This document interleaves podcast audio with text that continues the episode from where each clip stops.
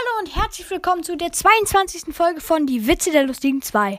Heute erzählen wir sehr lustige Autowitze. Viel Spaß dabei, los geht's. Angeklagter, warum haben Sie das Auto gestohlen? Ich musste schnell zur Arbeit, Herr Richter. Sie hätten doch den Bus nehmen können. Für den habe ich aber noch keinen Führerschein.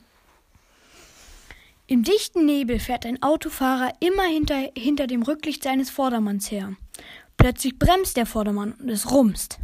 Was fällt Ihnen denn ein, ohne Grund zu bremsen?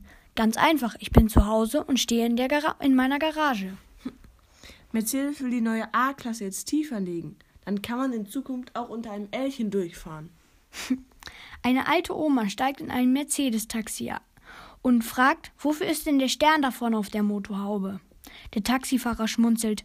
Damit ziele ich und dann fahre ich die Fußgänger platt. Er steigt, er steigt aufs Gas und visiert einen arglosen Fußgänger, der gerade über die Straße geht. Im letzten Moment weicht er aus und blickt lächelnd in den Rückspiegel. Da sieht er erschüttert, dass der Fu Fußgänger regungslos auf der Straße liegt. Von hinten rügt die Oma.